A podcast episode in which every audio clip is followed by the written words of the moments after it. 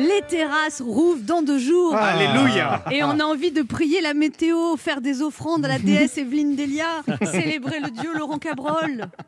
Notre météo qui êtes aux cieux, que le beau temps soit sanctifié, que le règne des terrasses vienne, que la vie, les échanges et la convivialité reviennent. Donne-nous aujourd'hui notre rayon de soleil de ce jour, pour que nous puissions profiter des terrasses. Pardonne-nous notre impatience, comme nous pardonnons au gouvernement ses incohérences. Donne-nous le courage de continuer à respecter en toutes circonstances les gestes barrières et la prudence. Amen. Le soleil. Non, mais ça pose, ça pose des problèmes. En, en fait, la réouverture des terrasses, c'est un vrai problème de maths.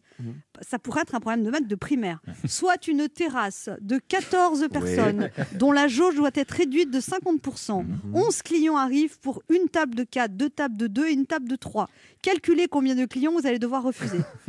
Si vous enlevez trois tables et que votre terrasse fait désormais 9 places et n'est donc plus soumis à la jauge des 50%, calculez combien de clients vous serez en mesure d'accepter. Bah, apéro à la maison. hein. Si ouvrir le restaurant vous coûte 800 euros de frais fixes par jour, calculez combien de café à 3 euros et de salade César à 14 euros vous allez devoir servir avant de rentrer dans vos frais et évaluer le pourcentage de restaurateurs impatients, inquiets, découragés ou les trois à la fois. non mais c'est vrai que la circulaire ministérielle, je ne sais pas si vous l'avez vu, la circulaire ministérielle Ouais, n'est pas forcément limpide. hein. Oh, Non, non. peu.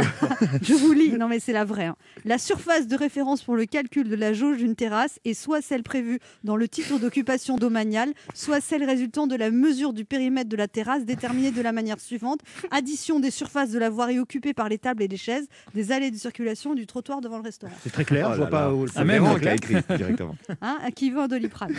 Alors déjà que les restaurateurs vont se prendre de la flotte, en plus ils sont noyés sous les règlements. Moi j'ai entendu un restaurateur dire, tu vois, même s'il pleut, même si c'est pas rentable, j'ai tellement hâte de redire qu'est-ce qui vous ferait plaisir et d'entendre l'addition s'il vous plaît? Et le restaurateur a rajouté, tu vois, il n'y a pas que la rentabilité qui compte, il y a juste le plaisir de pouvoir à nouveau exercer ce métier qu'on aime et retrouver nos clients. Quant à moi, je vous dis à titre personnel, Oui. je pense profiter à fond de ma journée du 19 mai. C'est-à-dire Dès le matin à 8h, un café, un croissant à la terrasse du Balto, puis un petit verre d'eau rosée, quelques olives à la terrasse du Regalia. Vers 13h, je déjeune euh, avec des amis à l'italien. 17h, je bois un thé avec une copine. 19h30, d'autres amis, voilà. Mais alors, et si on me dit va faire un temps pourri, Ouais. et ben je dis et alors? Et alors, on va pas laisser le climat nous gâcher la fête. Je veux dire, regardez, les remontées mécaniques rouvrent le 30 juin sans neige.